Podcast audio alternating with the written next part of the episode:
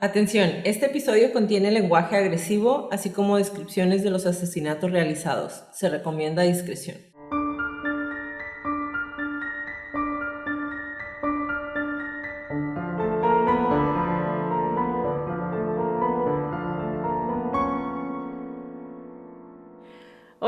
Bienvenidos a Crónicas de Crimen. Yo soy su host Jacqueline López y me acompaña de costumbre Leti Mosqueda. Hi, Leti. De costumbre. Hi, Jackie. ¿Y qué pongo? Y me acompaña como, Como de co- costumbre. ¿Eso dije? De costumbre. De costumbre, Leti Mosqueda. Queremos invitarlos a nuestras redes sociales, Facebook, Instagram y YouTube como arroba Crónicas de Crimen para que nos den follow. Ahí subimos toda la información y fotos de nuestras crónicas y a que nos compartan con sus conocidos. Es la única manera de que más gente pueda ver nuestras crónicas y escucharlas también. Comenzamos.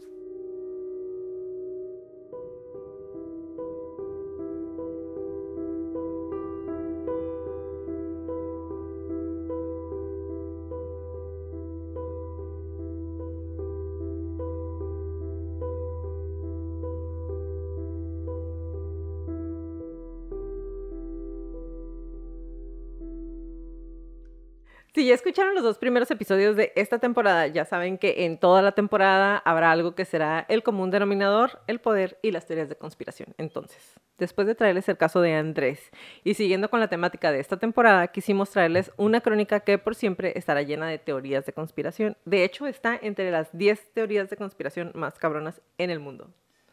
En la mundo. Eh, todo esto viene lleno de dudas y sobre todo de una mancha negra en la corona de Inglaterra. El 31 de agosto de 1997, mientras era trasladada del Hotel Ritz en París hacia el departamento de su entonces novio Dodi Al-Fayed, y después de haber sido acosada hasta el cansancio, Diana de Gales perdía la vida tras un accidente automovilístico que la dejó prensada por horas en un vehículo, a la vista de los mismos paparazzis que después fueron culpados del accidente. Sin que ninguno hiciera nada o que hiciera otra cosa que tomar fotografías de la ex princesa mientras moría en el carro. Con una nube negra que por siempre pesara sobre el castillo de Buckingham y con miles de especulaciones y teorías de conspiración, llegaba a su fin la trágica vida de Diana Spencer. El día de hoy les voy a narrar la crónica de la muerte de Diana de Gales, la princesa del pueblo.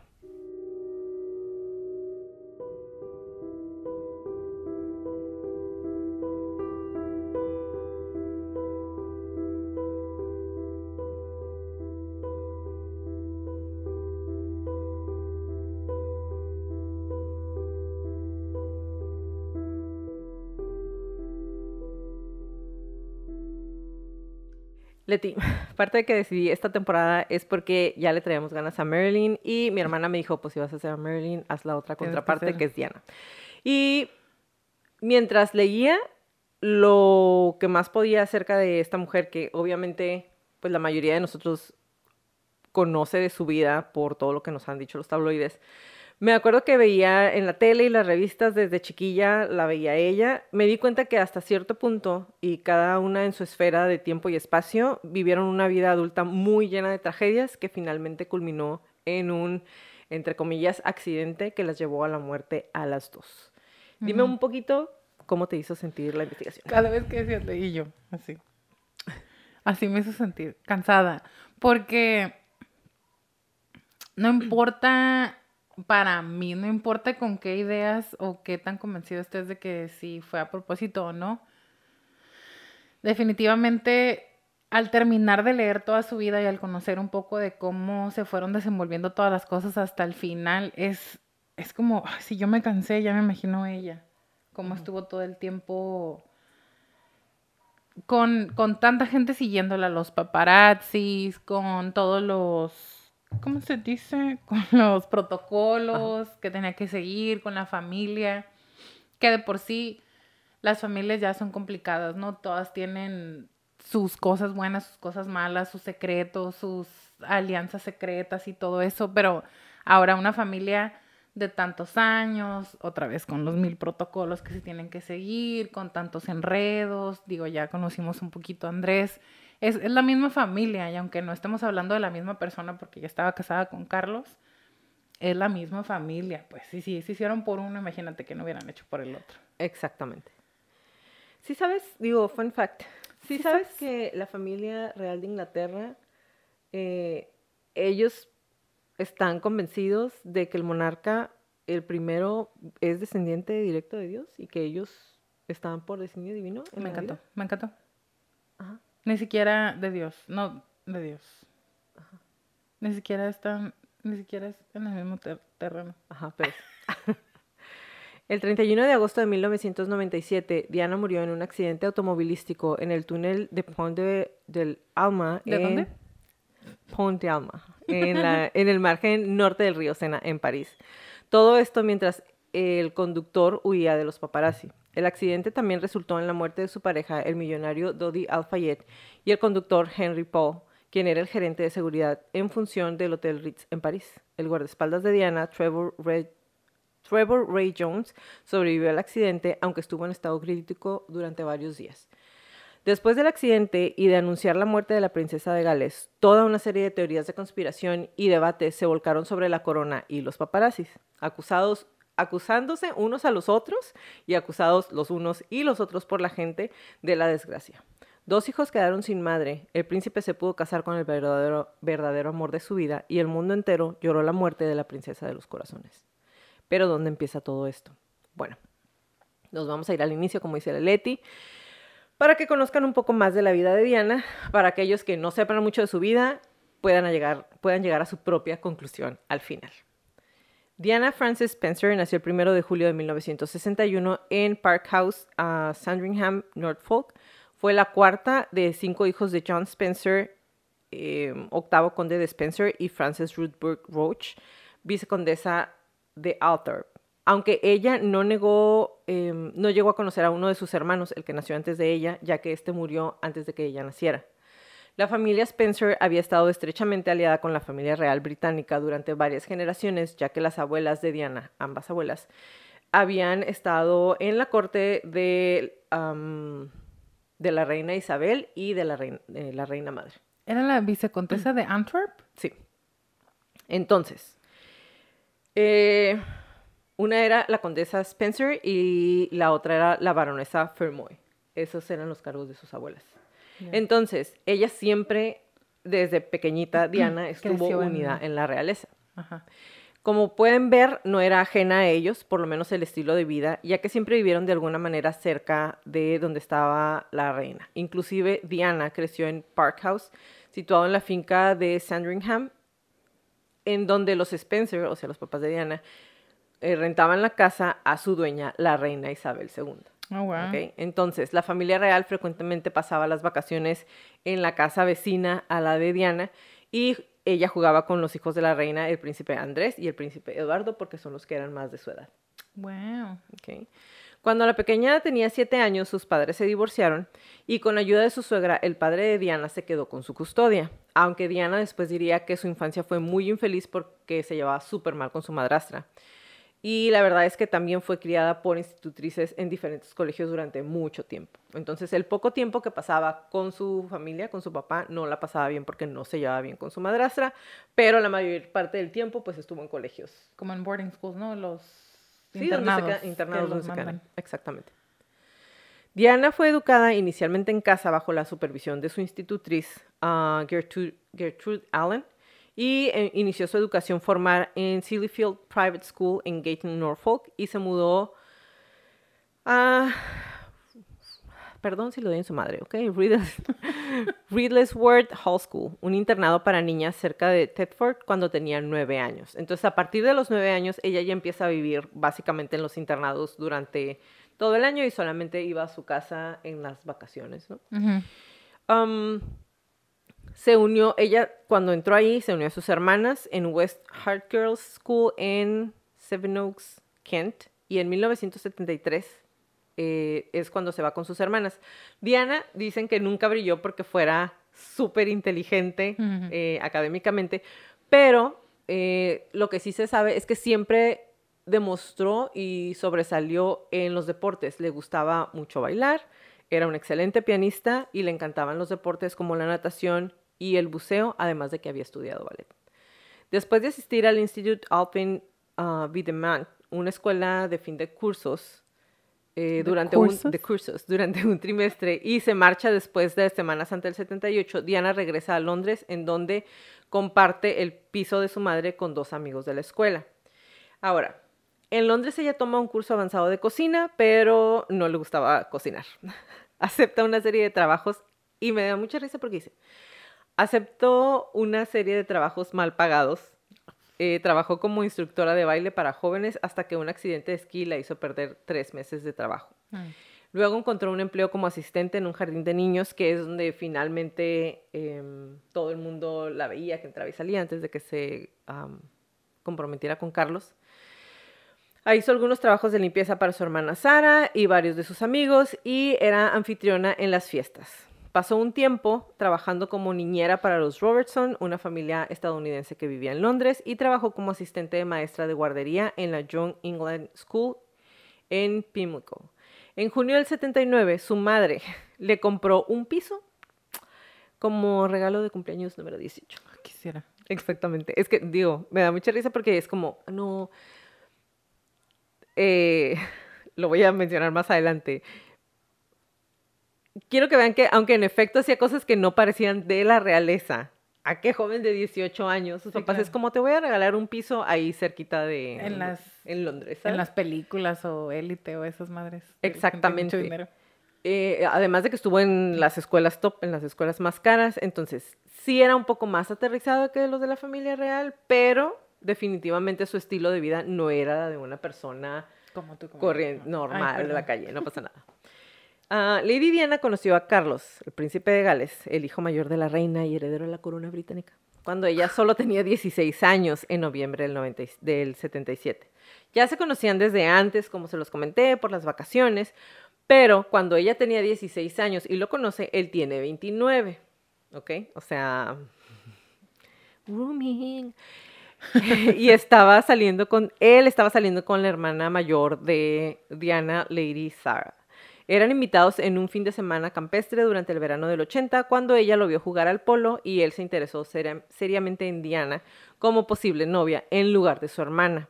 Aunque en realidad ella lo había visto desde antes cuando eran niños, ella jugaba con sus hermanos más chicos, por eso es que lo conocía. Y ella en alguna ocasión dijo que siempre había tenido como un secret crush con él, o sea, estaba enamorada de más chiquilla. No sé cómo si está horrendo, pero ella estaba enamorada de él. No, pero. De joven, o sea, sí está borrando, incluso de joven. ¿Me ibas a defender? No, es que te iba a decir, mira, no se ve tan mal. Sí, sí está. Entonces, también es cierto que para ese entonces Carlos estaba muy presionado para encontrar una doncella pura y que le diera un príncipe heredero a la corona ¿Qué es que pura? le- ahí te va, virgen. Necesitaba ser virgen. Sí, I know. Em, entonces, necesitaban, pues ya tenía 29 años, ya lo estaban presionando para que se casara, y necesitaban que la persona con la que él fuera a salir fuera una doncella pura que le pudiera dar al Doncella. príncipe un heredero a la corona que eventualmente él va a terminar llevando. Si están escuchando este episodio el día que sale, o sea, el viernes, mañana lo coronan. Y si lo están escuchando del sábado en adelante, ya lo coronaron. Si todo, si todo le sale bien, ya Y es rey. estoy muy molesta, la verdad, porque, porque no soporto a la Camila. Yo no soporto a Carlos. Mira, pero No Carlos, soporto- that's a given. O sea, muy poca gente, ni su mamá. Si ves las caricaturas esas que veo, ni su mamá lo quería. Ahí te va. Si lo, si lo están escuchando después, por fin se le hizo que le pusieran la corona que su madre no le quería dejar por blandengue. Su Eso mami. puse. Mami. es que así le dice mi mamita. El caso es que estaba realmente presionado por la reina para encontrar una pareja que cumpliera con los requisitos de la corona, una joven que nunca hubiera estado casada, virgen y que estuviera de algún modo unida a la realeza. Y aunque la hermana de Diana hubiera sido buena opción, fue la timidez de Diana y el hecho de que la familia real pensara que por ser tan tímida la iban a poder manipular, lo que hizo que finalmente Carlos eligiera a Diana como posible candidata. Candidata. Nunca Hágame nos hubieran agarrado de candidatas porque ni sumisa, ni tímida, inocente, Tiene la mirada. tiene la mirada.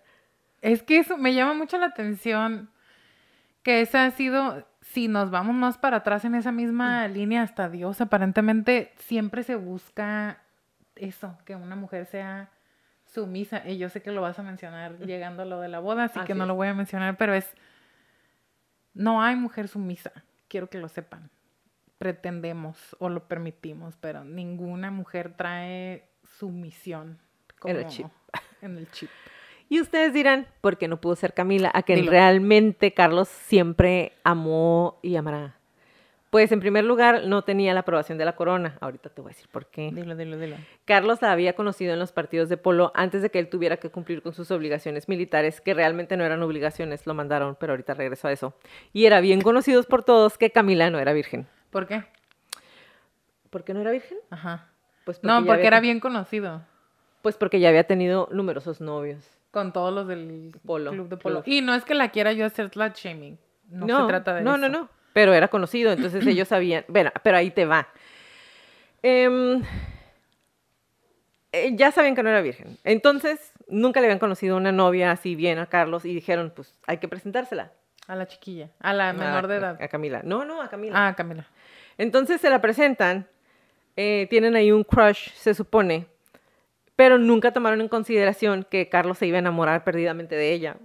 Entonces, cuando se dan cuenta de toda la situación, la reina le pide a Felipe de Edimburgo ah, que envíe a Carlos a que hiciera una carrera naval. O sea, ahí es cuando llegan sus obligaciones, exactamente. Amor ahí lo separan y arreglan la boda de Camila con su exnovio Andrew Parker Bowles, que también anduvo con Ana, la hermana de Carlos. De hecho, ellos dos se anduvieron queriendo un rato. Me encanta que los hombres no importa que anden con quien sea. Pues las mujeres tampoco. mujeres- Ana hizo lo que quiso. Bueno, pero. Yo la te quiero mucho. Sí. Eh, entonces, se casa y eh, Carlos se pone súper triste y finalmente, pues cuando regresa, porque él le pide a Camila que no se case. Ah, y ya la veo. Camila, pues tipo la obligan. Entonces se casa, cuando él regresa es cuando ya decide que sí se tiene que casar y después de que Carlos regresa, él y Camila siguen siendo amantes. Esto lo declaró Diana en su autobiografía y después hay muchos otros artículos que lo confirman y después Carlos dijo pues más o menos, ¿no? También. Un Pues sí, pero. Pero no nos vamos a adelantar.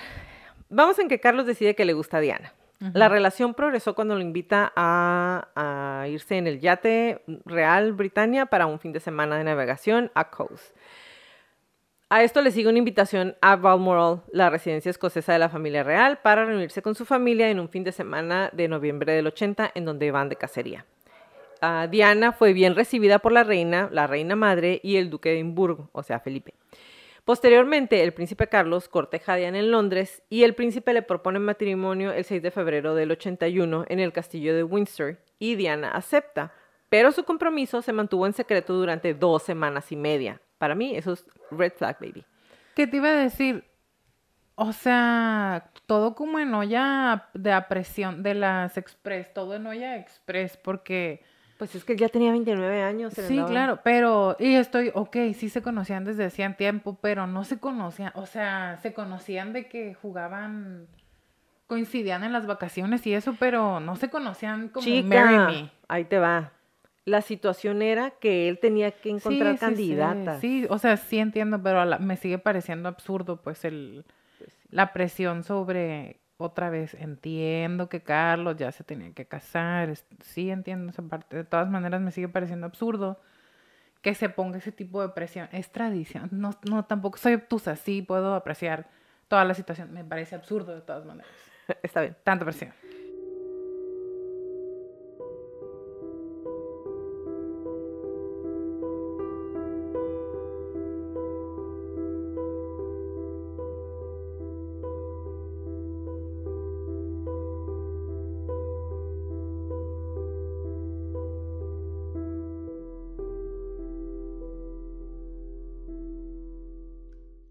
El 24 de febrero de mil no- 1981, el portavoz del Palacio de Buckingham anuncia el compromiso oficial de Lady Diana Spencer y el príncipe Carlos. Desde ese momento, Diana traslada su domicilio a Clearance House, residencia de la reina madre. La boda de la pareja, que se celebró el 29 de julio del 81 en la Catedral de St. Paul, fue oficiada por el arzobispo de Canterbury y se convirtió en un acontecimiento de repercusión internacional. Fue retransmitido por televisión a 700 millones de espectadores en todo el mundo. Es el evento no deportivo con más audiencia, ¿no? En la, en la Así es. historia, o uno de los... No sé si sigue siendo, pero ajá. Ajá. En Londres convocó a más de un millón de personas y no faltaron a la ceremonia los príncipes y los principales miembros de la aristocracia europea y 170 jefes de Estado. o presidentes. ¿ok? Diana eligió su propio anillo de compromiso. Me encantó. Eh, porque le dan a escoger, así como de que, o sea, lo elige dentro de lo que ellos le dicen. Sí, claro. Tenemos estos diamantes, ¿cuál te gusta? Y ella dice, "Mm, Me, hubiera- me encanta mi anillo, así que nos queda, pero también me hubiera encantado que me dijeran de todos estos, ¿cuál quieres?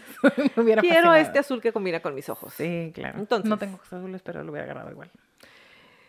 Eh, tras el compromiso, Diana deja su ocupación como asistente de maestra de guardería y vive durante un breve periodo en Clarence House, eh, como ya lo mencioné, que era el hogar de la reina madre. Luego se va al palacio de Buckingham hasta la boda, donde según la biógrafa Ingrid ah, Seward, su vida fue increíblemente solitaria porque nadie le hablaba, le estaban enseñando todo lo que tenía que saber. Que digo, con ella no fue tanto porque otra vez ya es- estuvo muy involucrada con la aristocracia desde, desde niña, pero sí todos los protocolos.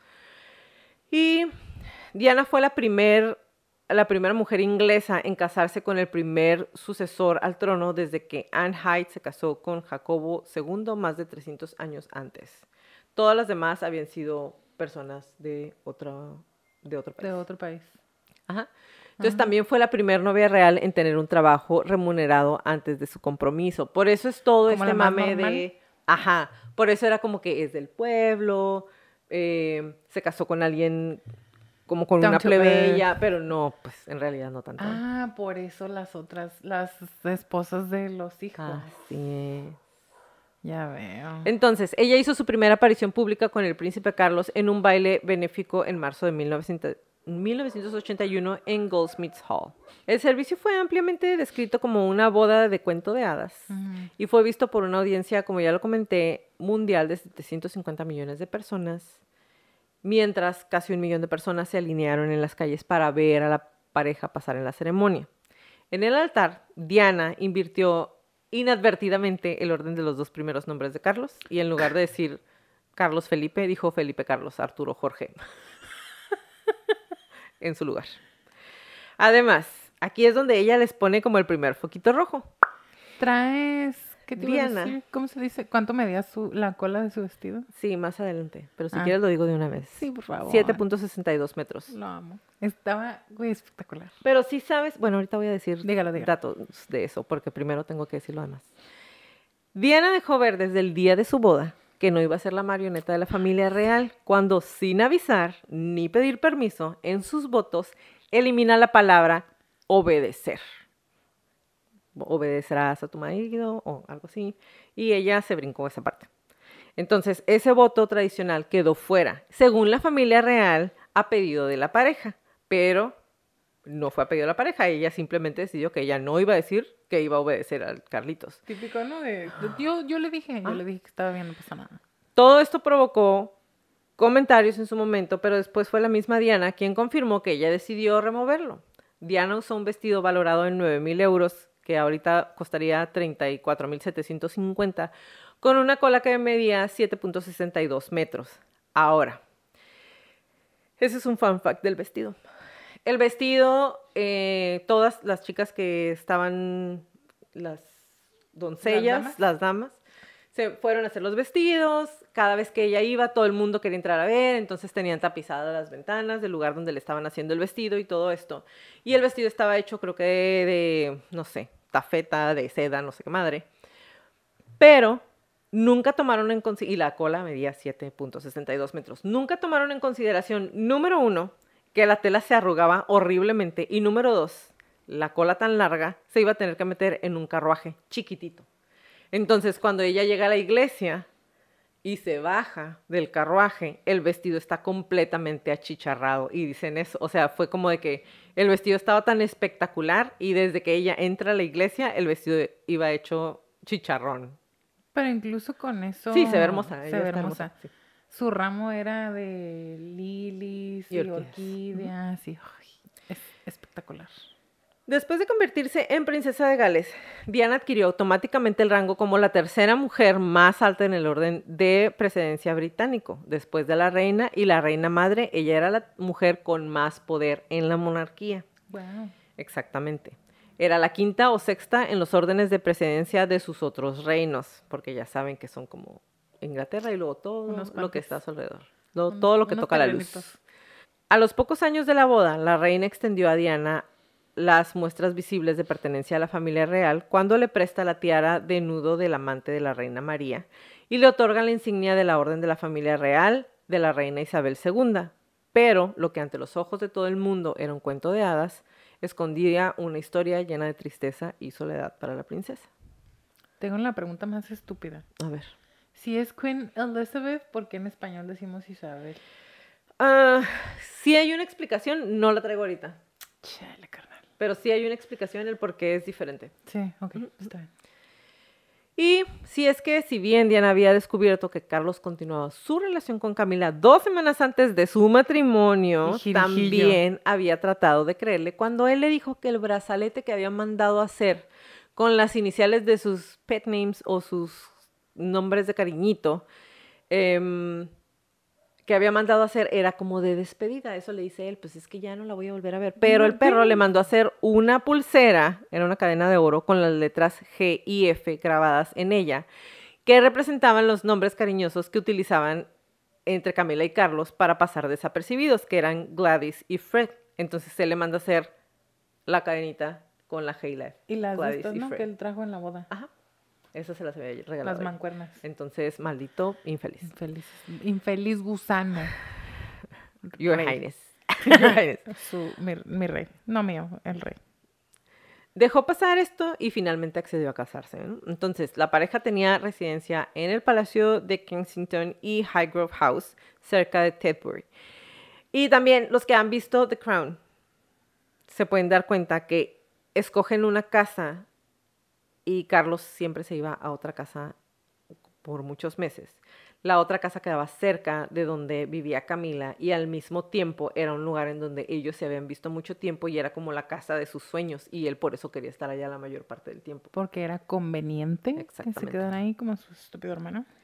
El 5 de noviembre del 81 se anunció el embarazo de Diana. En enero de 1982, a las 12 semanas del embarazo, Diana se cae por una escalera em, sufriendo algunos moretes. El ginecólogo real George Pinker fue convocado desde Londres y les dice que el feto resultó ileso. Diana confesó más tarde que se había arrojado intencionalmente por las escaleras porque se sentía sumamente inadecuada para ser madre. En febrero de 1982 se publican en los medios de comunicación imágenes de Diana embarazada en bikini mientras estaba de vacaciones. Posteriormente, la reina emite un comunicado y lo llama el día más negro en la historia del periodismo británico.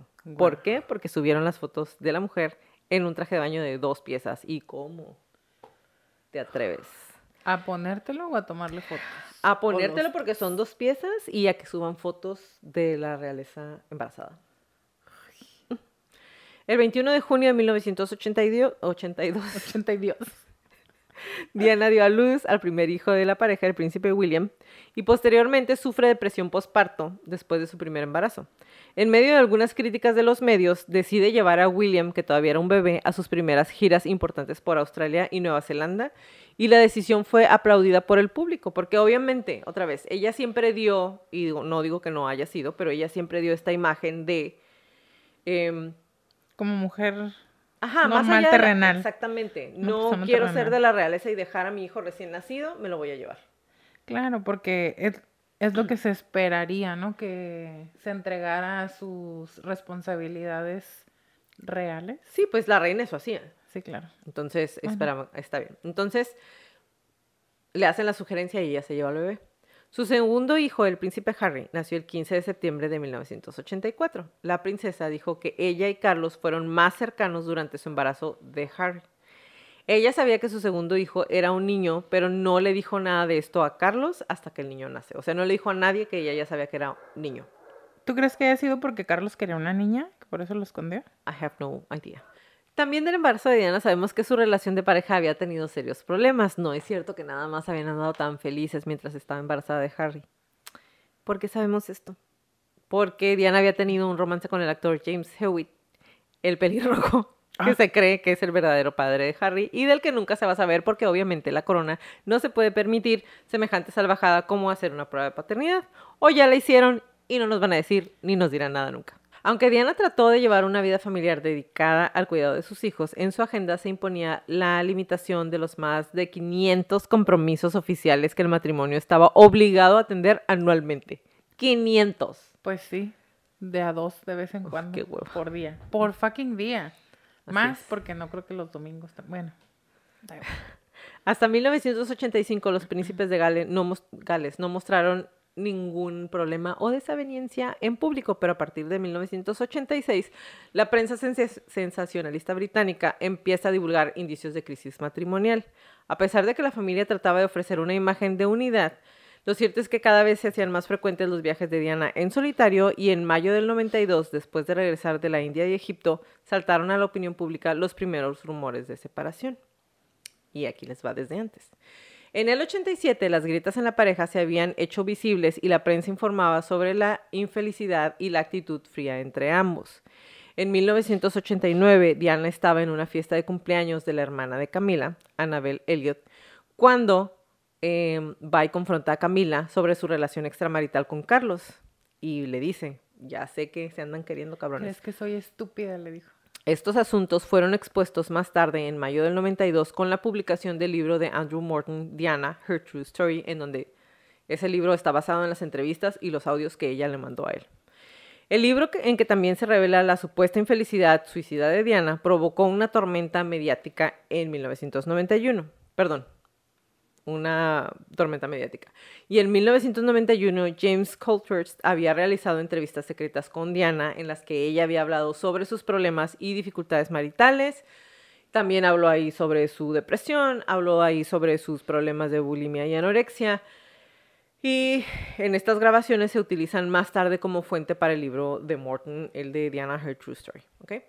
La reina y el duque de Edimburgo organizaron una reunión entre Carlos y Diana e intentaron sin éxito lograr una reco- reconciliación.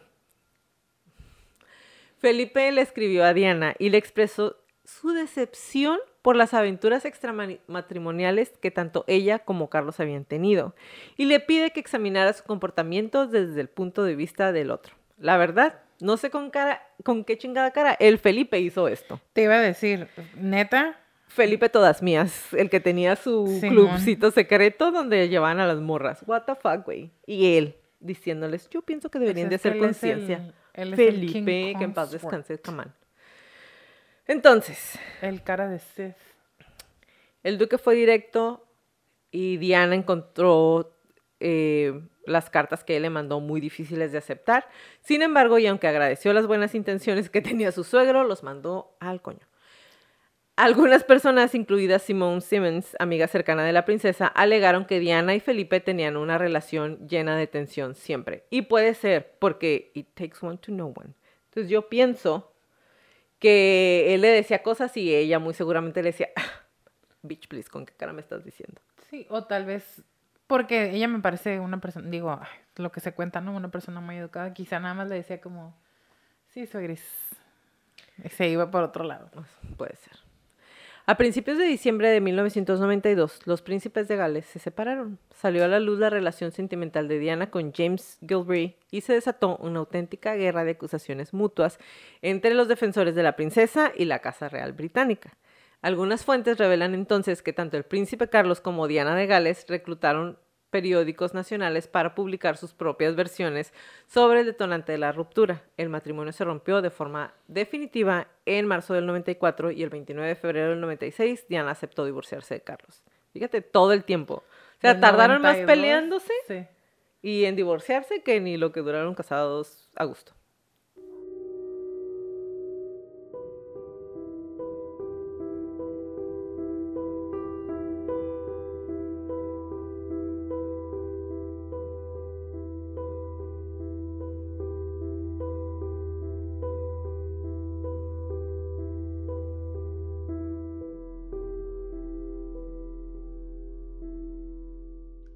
En los años siguientes a la separación, Diana prestó su imagen pública a diferentes organizaciones humanitarias y apareció en multitud de actos a favor de los sectores más marginados de la sociedad. Es decir, ya se habían separado, pero no estaban divorciados. Cuando ella empieza a hacer todas, siempre le gustó la beneficencia pública, pero cuando ella presta su imagen, estaba nada más separada. Entonces, obviamente, la corona se encabronaba más Te iba a de que decir, estuviera haciendo esto.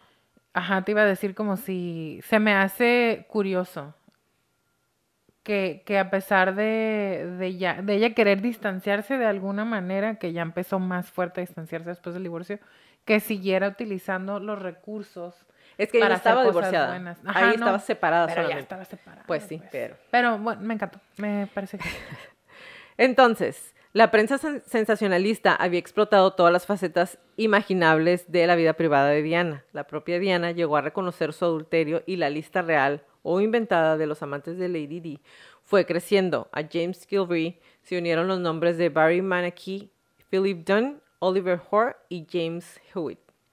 En el 92 y 93 se filtran unas grabaciones de las conversaciones telefónicas que reflejaron negativamente que hablaron mal de Diana y de Carlos. Las grabaciones de Diana y James Gilby se hicieron públicas en agosto del 92 y las transcripciones se publicaron el mismo mes. El artículo ah, Squidgate fue seguido en noviembre del 92, o sea, eso fue en agosto. En noviembre se filtran las los audios del Camila Gate, o sea, Camila, Camila y. Carlos. En intercambios íntimos entre Carlos y Camila publicados en diferentes periódicos y revistas. Y aquí voy a hacer un paréntesis, porque obviamente, obviamente, la familia real tiene, ha tenido, tendrá, forever in the life, accesos, influencias y todo un equipo de relaciones públicas que puede mantener cualquier historia de cualquier miembro de la familia real lo más limpio posible y que tienen a alguien asignado para cuidar a personas como el marrano del Andrés o a cualquiera que a cualquiera que sea la familia. Entonces los blindan y limpian lo más que pueden la imagen.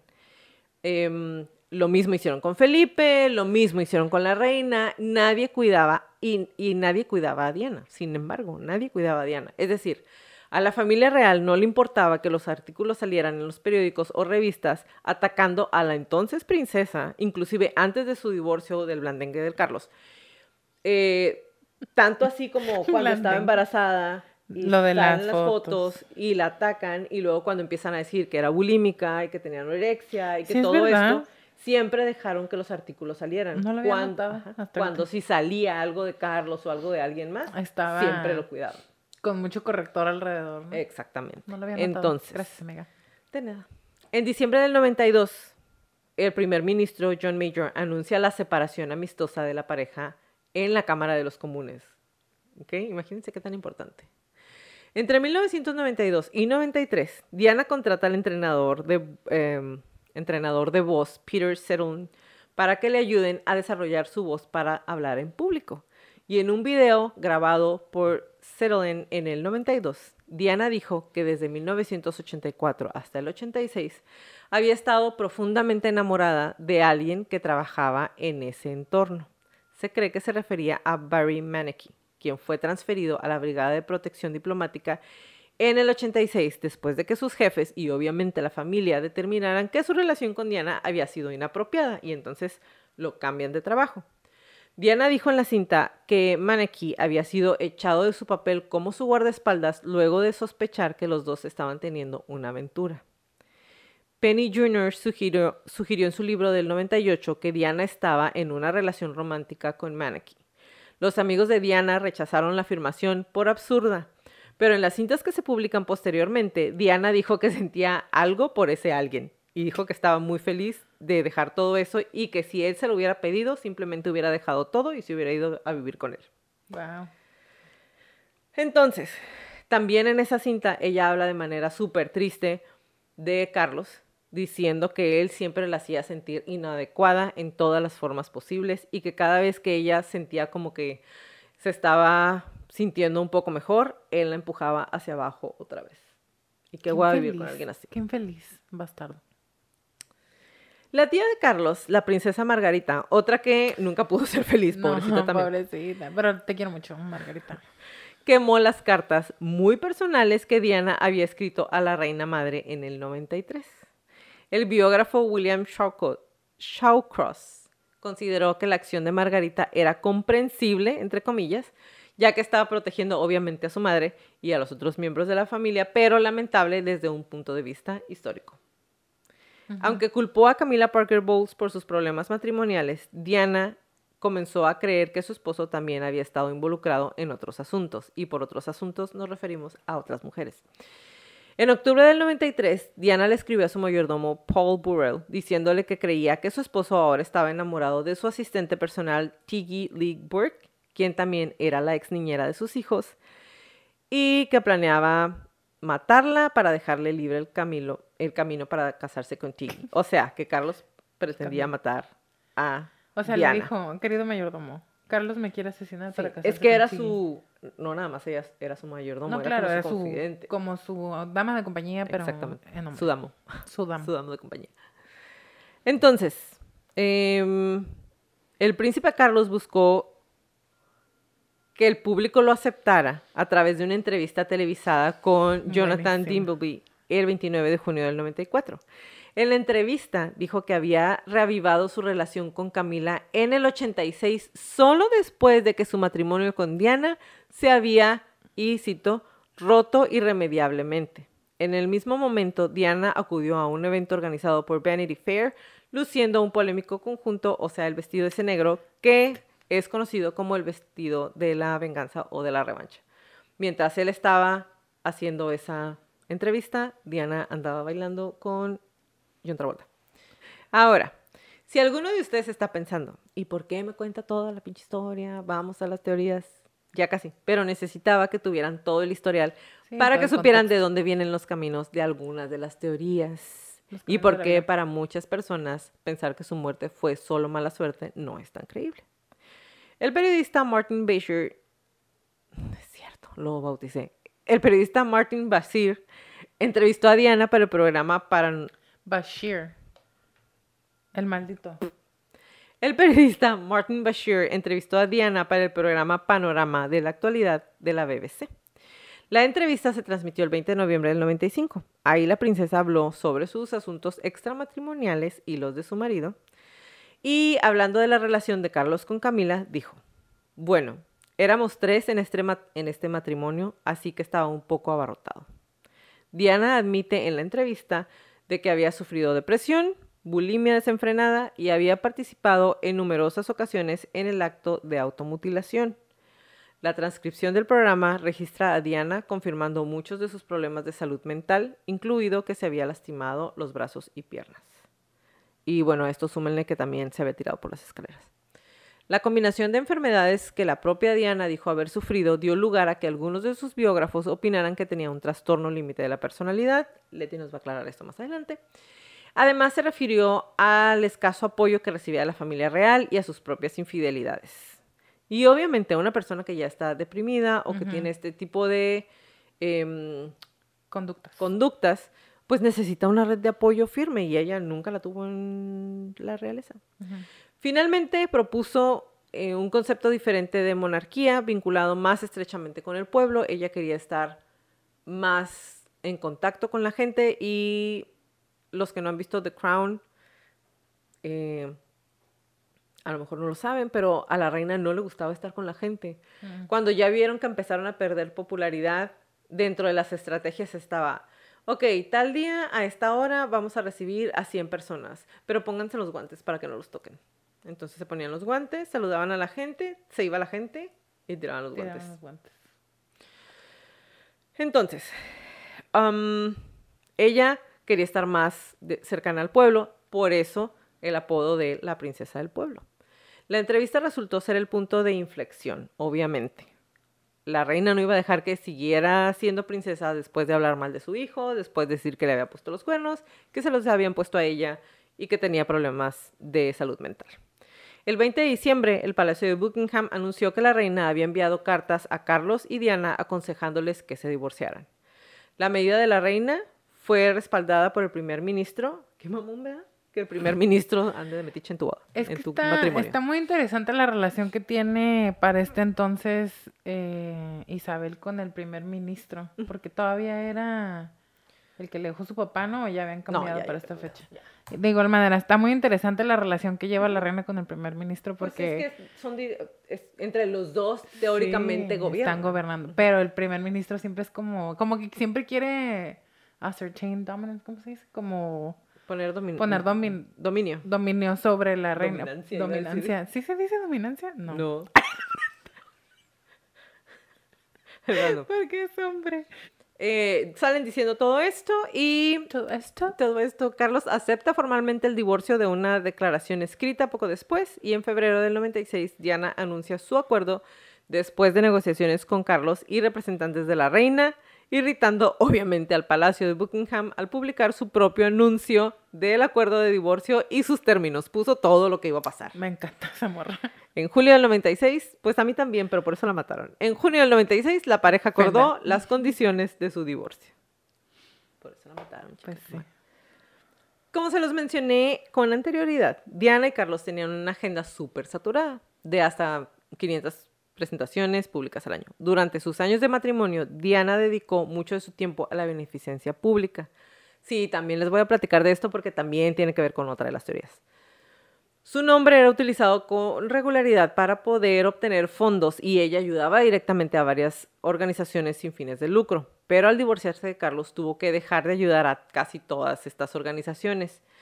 Em, el día después de su divorcio anunció su renuncia de más de 100 organizaciones benéficas y retuvo el patrocinio a solo seis. Em, estas eran Centerpoint, English National Ballet, Ballet, Great Ormond Street Hospital, The Leprosy Mission, National Aid Trust y Royal uh, Marsden Hospital. Continuó con su trabajo con la campaña de minas terrestres. Apúntenle ahí. Estuvo súper intenso eso. Eh, estuvo con la Cruz Roja Británica, pero ya no figuraba como patrocinadora.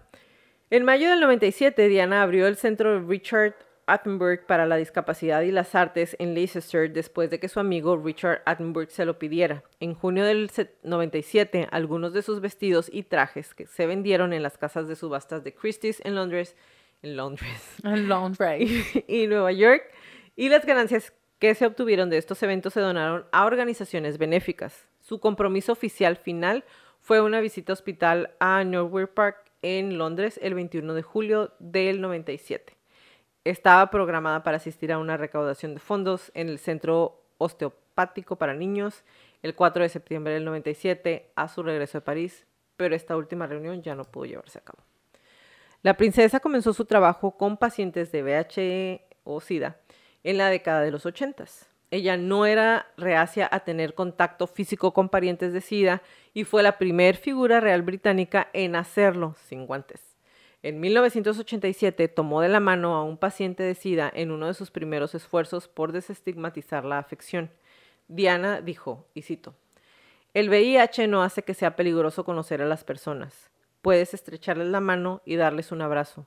Dios sabe que lo necesitan. Además, puedes compartir sus hogares, sus hogares de trabajo, sus lugares de trabajo, sus áreas de juego y sus juguetes. Para decepción de Diana, la reina no apoyó este tipo de trabajo de caridad, sugiriendo que se involucrara en algo más placentero. En 1989 abrió Landmark AIDS Center en el sur de Londres. En octubre del 90, Diana abrió Grandma's House, un hogar para pac- pacientes jóvenes con SIDA en Washington, D.C.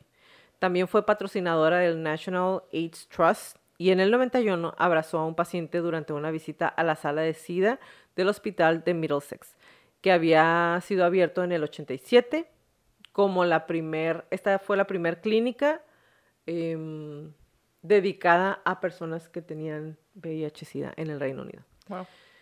Entonces, hizo muchísimo trabajo para ayudar a reunir fondos para diferentes centros y diferentes fundaciones que ayudaban a personas que tuvieran SIDA. Diana también era patrocinadora de Halo Trust, una organización que elimina los escombros, en particular las minas terrestres. Esto, esto sí le trajo muchos problemas ¿Es la famosa foto? No. donde está con el... Sí. Eh, esto era remover minas terrestres que todavía estaban activas, dejados por la guerra. En enero del 97 se vieron en todo el mundo fotografías de Diana recorriendo un campo de minas angoleño con un casco balístico y un chaleco antibalas. Imagínense, la hija del futuro rey de Inglaterra, la hija, la mamá del futuro rey de Inglaterra, en falda, con unos zapatitos, un chaleco antibalas y- un casco. Antibombas. am, no, antibalas. Antibombas. ¿El chaleco? Antibomb squad. squad. Ah. Este, mm, simplemente recorriendo un campo de minas. Sí. Pero, bueno. Durante su campaña fue acusada de entrometerse en políticas externas que no tenían nada que ver con ella o con la familia real o con beneficencias. Y Earl Howe, un funcionario del Ministerio de Defensa británico, la calificó de es una bala perdida. A pesar de las críticas, Halo afirma que los esfuerzos de Diana dieron como resultado la sensibilización internacional sobre las minas terrestres y los sufrimientos posteriores causados por ellas. Esto ocasionó diferentes puntos de vista y molestia a muchos líderes del mundo y a la corona, obviamente, ya que estaba metiendo en temas que no le convenían y que no eran para nada de su incumbencia. ¿Por qué? Mm, si alguna vez han visto algún documental acerca de las bombas terrestres, cada año dejan un montón de niños porque son los principales que no saben qué está pasando y salen a jugar y dejan niños muertos, dejan niños con amputaciones de piernas, de brazos, de porque son minas que explotan al contacto. Entonces, pues muchas veces los niños están jugando y no saben y, tienen accidentes.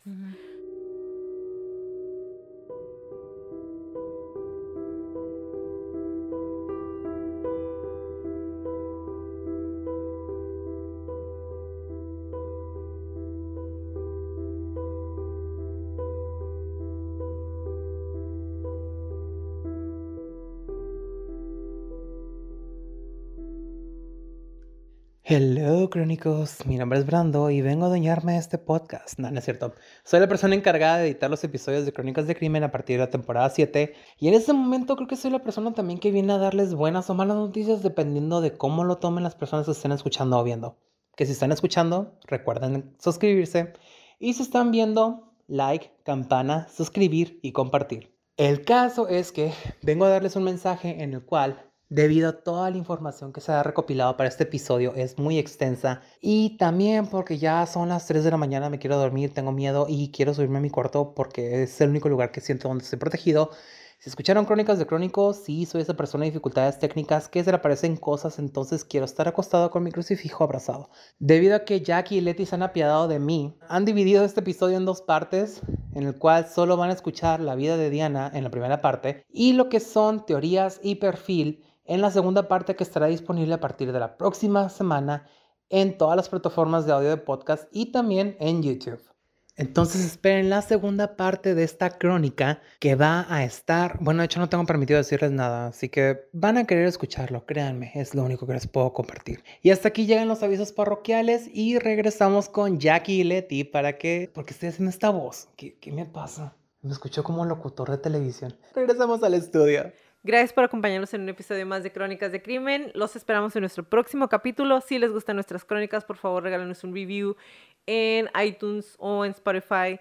Y suscríbanse a nuestro canal de YouTube, regálenos muchos likes. Y recuerden si tienen alguna crónica que quieren que pase a la lista de nuestras próximas temporadas, mándenos un correo a info arroba crónicasdecrimen.mx. Como le repetimos en todas las crónicas, créanle a su instinto siempre. Si algo no se siente bien, si algo me dice que salga corriendo, vete. Es mejor parecer paranoico y estar a salvo a quedarte y poner en peligro tu vida. Ahora sí, bye Leti. Bye Jackie, bye Crónicos. Toda la redacción y búsqueda de esta crónica fue hecha por mí, todo el perfil clínico fue realizado por Leti Mosqueda y toda la música es por Kevin MacLeod.